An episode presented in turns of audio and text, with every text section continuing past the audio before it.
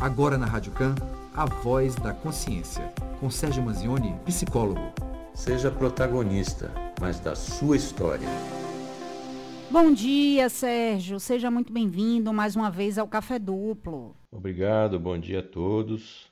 Vamos em frente. Participei de uma reunião na escola da minha filha e muitos pais e professores falam de ansiedade pós-pandemia. Podemos dizer que esse público, né, os adolescentes e crianças, precisam de uma atenção maior neste momento? Podemos dizer que sim, mas não só as crianças e adolescentes. Na verdade, houve um crescimento em casos de depressão e ansiedade no mundo em torno de 25%. Isso é um dado, inclusive, bem recente da Organização Mundial de Saúde, dessas questões de que a prevalência global de ansiedade e depressão aumentou em 25%. No caso das crianças, essa é uma preocupação ainda maior, porque está em formação, está uma questão de entendimento do mundo é mais restrita. Na adolescência existe uma necessidade de convívio social, de troca de, de informações mais é, de contato mais próximo. Né? Trocar de informações hoje em dia é muito simples porque a internet e as redes sociais fazem esse papel. Mas estou falando aqui da interação pessoal, né? que se passou a chamar de presencial, não é? Mas existem aí múltiplos, múltiplos fatores de estresse né, que a pandemia trouxe. O isolamento social é uma das causas principais mas também a gente pode citar que solidão, que foi gerada por esse distanciamento social, o medo de, de, de se infectar, é, sofrimento real mesmo pela morte de, de entes queridos, né, essa questão de luto, preocupações financeiras também, porque houve uma, uma redução drástica das atividades profissionais, não é? Então, entre outras questões, essas são as causas mais básicas mas aquela remédio amargo para lidar com uma situação como a pandemia realmente são questões que são importantes, né? isolamento social e etc. No entanto, traz consequências. Jovens e adolescentes precisam frequentar a escola, porque na escola não se aprende somente português, matemática, geografia. O que se aprende basicamente também é o convívio social é a solução de conflitos, é você aprender a lidar com as pessoas, você aprender que nem sempre você ganha, nem sempre você perde, é aprender o trato social.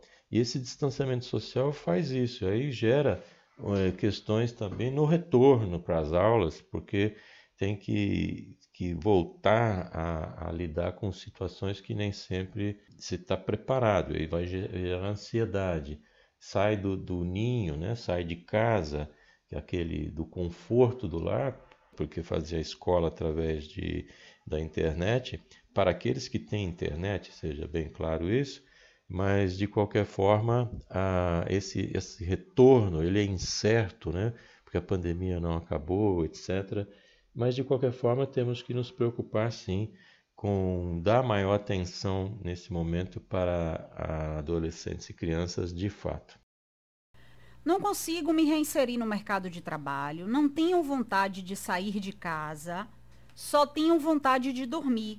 Estou com depressão?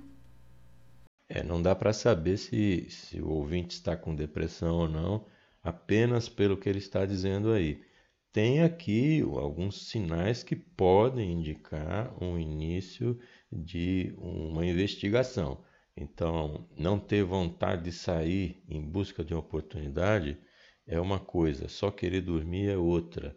E já juntar as duas aqui já é um indício de que as coisas não estão muito bem, não.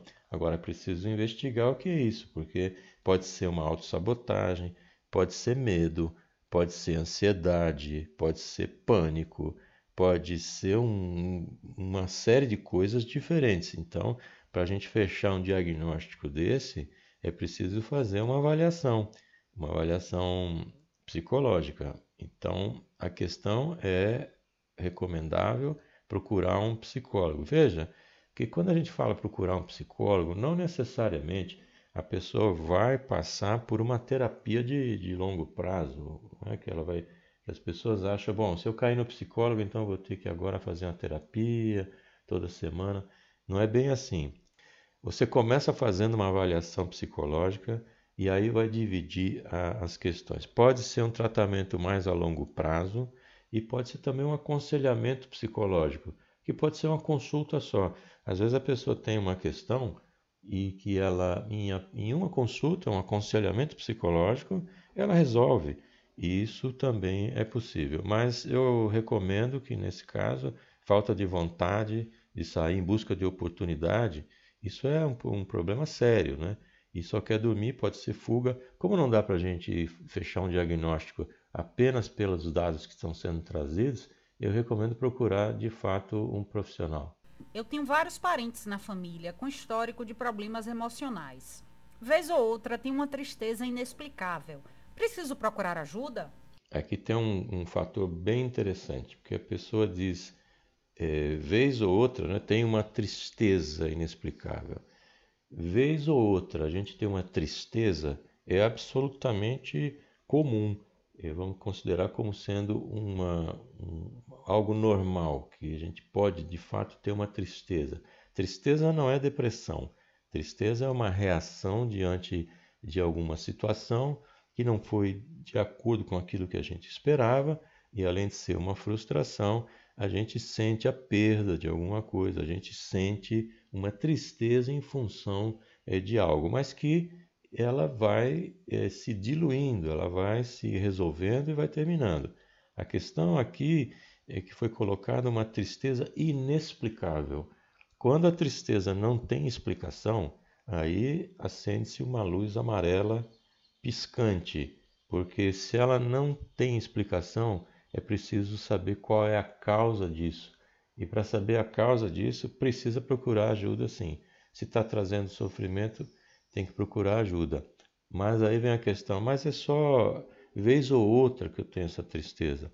Bom, se é vez ou outra, se isso passa rápido, se isso não atrapalha a sua vida, então você consegue conviver com isso talvez não precisa procurar uma ajuda profissional, mas às vezes é partir para é, um autocuidado, uma, uma autorreflexão, uma meditação ajuda muito nisso, atividades que adicionem algo à pessoa de forma positiva.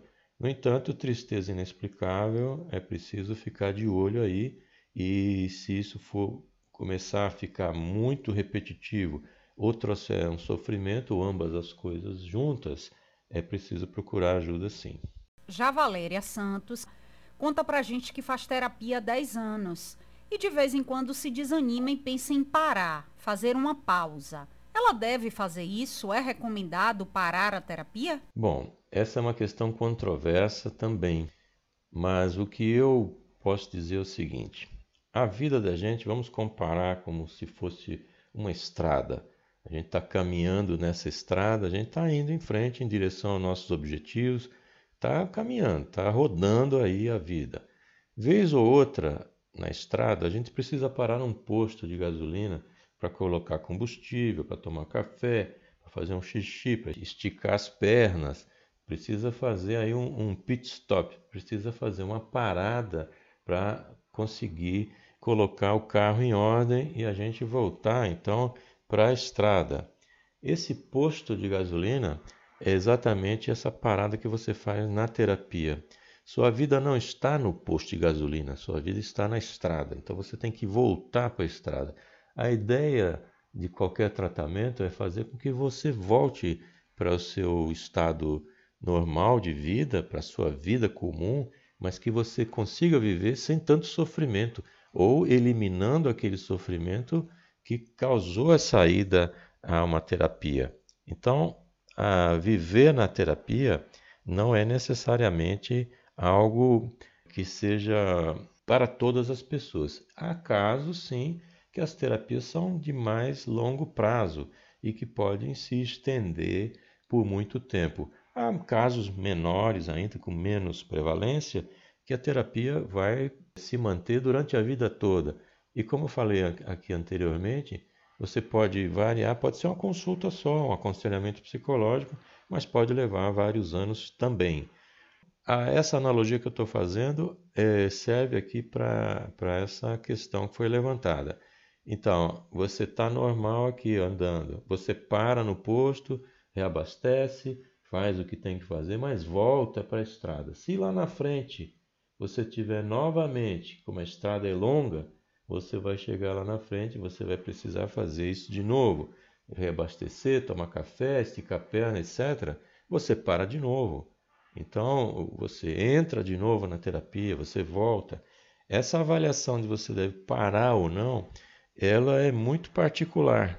Eu, por exemplo, sou um profissional que eu dou alta para os meus pacientes, nos casos que naturalmente eh, são possíveis, né? Mas eu dou alta, eu gosto de ver a pessoa voltar para a estrada, eu gosto de ver a pessoa voltar para a vida e não ficar eternamente na terapia. Então é uma, é uma decisão é, pessoal, pode ser tratada em conjunto com o próprio terapeuta, com o próprio psicólogo, pode ser feita uma avaliação, assim, ó, eu quero dar uma parada, eu preciso refletir sozinho, eu quero ver como é que eu ando, e depois você volta se for o caso, entendeu? Não é necessário criar essa dependência da terapia. Terapia é algo para lhe auxiliar e não para você viver dentro dela. Por fim, a última pergunta do Jonatas Lopes. Ele é homossexual e diz enfrentar muito preconceito na família e no ambiente de trabalho. Fico bastante ferido com essa não aceitação das pessoas. Devo procurar um terapeuta? Primeiro, nós vamos atualizar o termo aqui de homossexual para homoafetivo porque isso vem de um tempo em que até não muito, é, não muito distante, onde era considerado como uma doença.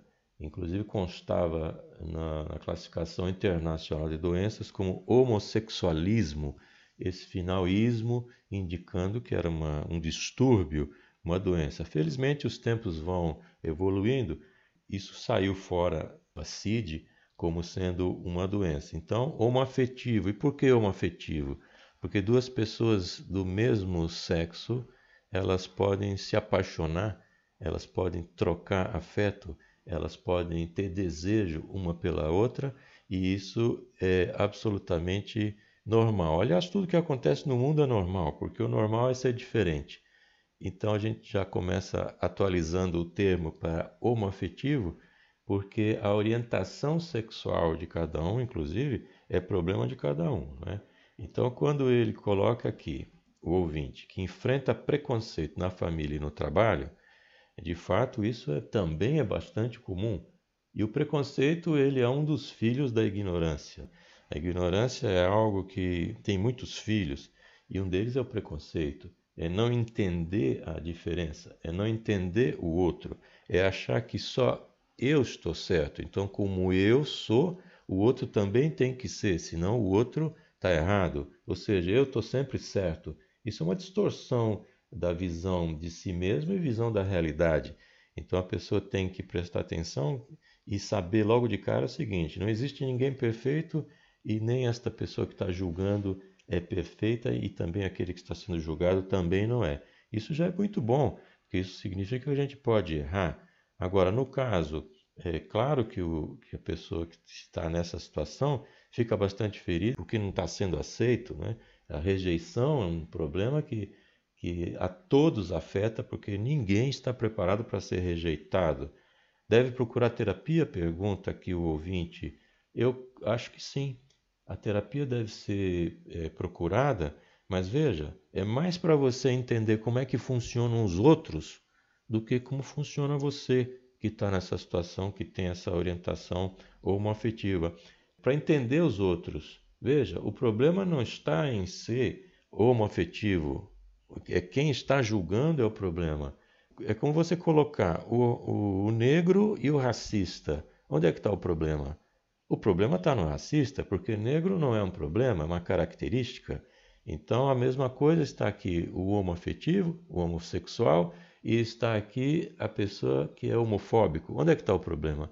O problema está nela, nesse homofóbico, porque o homoafetivo é uma orientação sexual e não é um problema, é uma característica.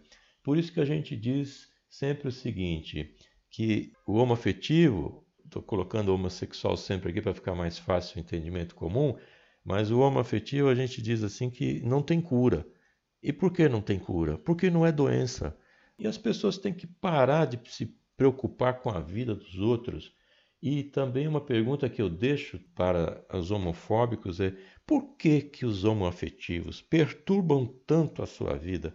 O que é que eles fazem para lhe trazer tanto incômodo? Esse incômodo está fora ou está dentro de você que se incomoda com atitudes eh, alheias? Você se interessa por essas atitudes alheias? Por em qual sentido? Esse seu questionamento vai para além das questões mal resolvidas das pessoas que às vezes transferem para o outro, né, Sérgio? E vai muito além e é preciso ter muita calma nessa hora, porque pode se estar projetando problemas no outro. E aí se cria o bode expiatório, ou seja, dentro de uma família, como foi colocado aqui, é muito simples todo mundo carregar os problemas da família em cima de uma pessoa só e dizer ele é o problemático e nós todos os outros aqui somos tranquilos, somos normais, somos pessoas do bem. Mas esse um aqui é o mal da família. Isso é muito conveniente também nos grupos, chama-se bode expiatório. É um tema para a gente tratar futuramente aqui no nosso programa. Sempre muito esclarecedoras suas respostas. Quarta que vem a gente está de volta para mais um bate-papo. Muito obrigado pela sua participação aqui no Café Duplo. Eu que agradeço sempre a participação. Para aqueles que querem me achar, eu estou no www.sergiomanzione.com.br. Manzione é M-A-N-Z-I-O-N-E. Lá você tem uma, uma porta de entrada para as coisas que eu faço. Eu recomendo ouvir o meu podcast, onde tem mais de 160 temas diferentes e pode ser útil para você que está ouvindo ou para alguém que você conheça. E também recomendo a leitura do meu livro, não é porque eu sou o pai do livro, não, mas que o tema dele é Viva sem Ansiedade e foi exatamente a nossa primeira pergunta. O mundo aumentou a ansiedade em mais de 25%. Muito obrigado a todos, boa semana e até a próxima.